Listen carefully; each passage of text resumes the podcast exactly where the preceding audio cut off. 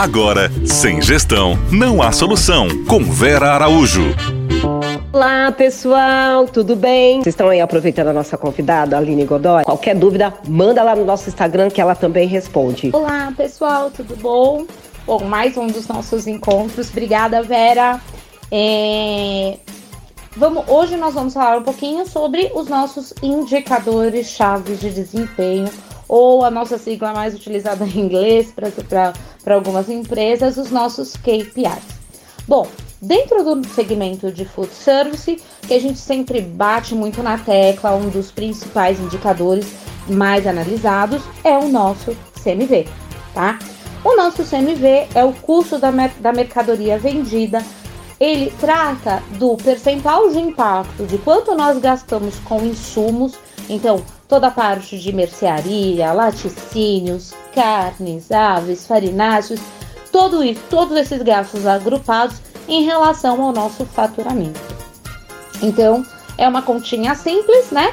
Quanto que eu gastei dividido por quanto eu faturei, eu tenho um uh, percentual, um índice percentual que vai me direcionar o meu negócio, tá? Então, esse é um dos indicadores que a gente mais utiliza.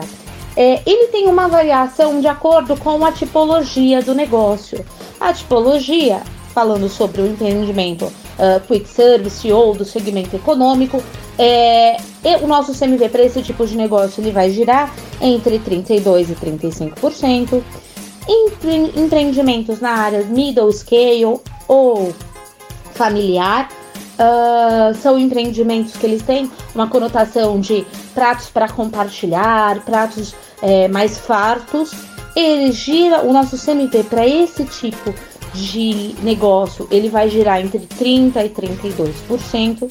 Empreendimentos do segmento gastronômico, quando você começa a aumentar um pouquinho o teu ticket médio, uh, ou moderate, como a gente chama em inglês, o nosso CMV ele vai variar entre 27 e 28% empreendimentos que a gente chama na área de upscale ou empreendimentos do segmento luxo, também podem ser denominados dessa forma.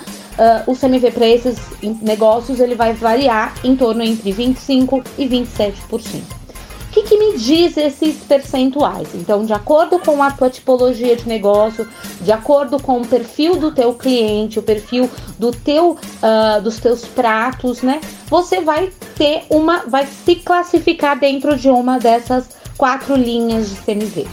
Uh, o CMV normalmente ele prime primeiro parte da nossa ficha técnica, que a gente já falou um pouquinho aqui também dentro do nosso podcast.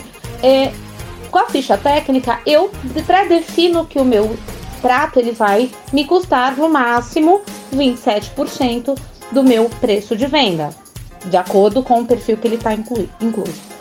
Quando você tem, se você está classificado, por exemplo, como um empreendimento econômico, um empreendimento, por exemplo, se nós temos um com alto giro, uh, um buffet com um ticket médio até em torno de uns 24, 25 reais, que ele pode ser denominado econômico, o nosso CMV pode ser no máximo, no máximo 35% dos nossos do nosso faturamento.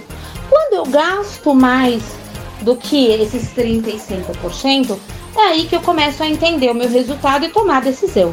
Então, se eu fiz a minha ficha técnica, se eu tenho todo o meu mapa de produção e tudo foi precificado para 30, 30, de 32 a 35% de, é, do meu preço de venda, e eu estou gastando mais do que isso, eu tenho um problema ou de desperdício na cozinha ou de gestão de compras. Ah, Marlene, mas eu não fiz as minhas fichas técnicas. Opa, então começa daí.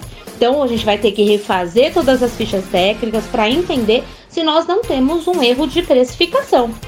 Então sempre que você tem, por isso que a gente fala que é um, são, é, é um dos indicadores mais importantes dentro do nosso segmento, que é o CMV. Quando você tem ali um, um aumento de gastos, você já pode olhar para uma dessas três variáveis: ou erro de precificação, ou erro de compras, ou desperdício.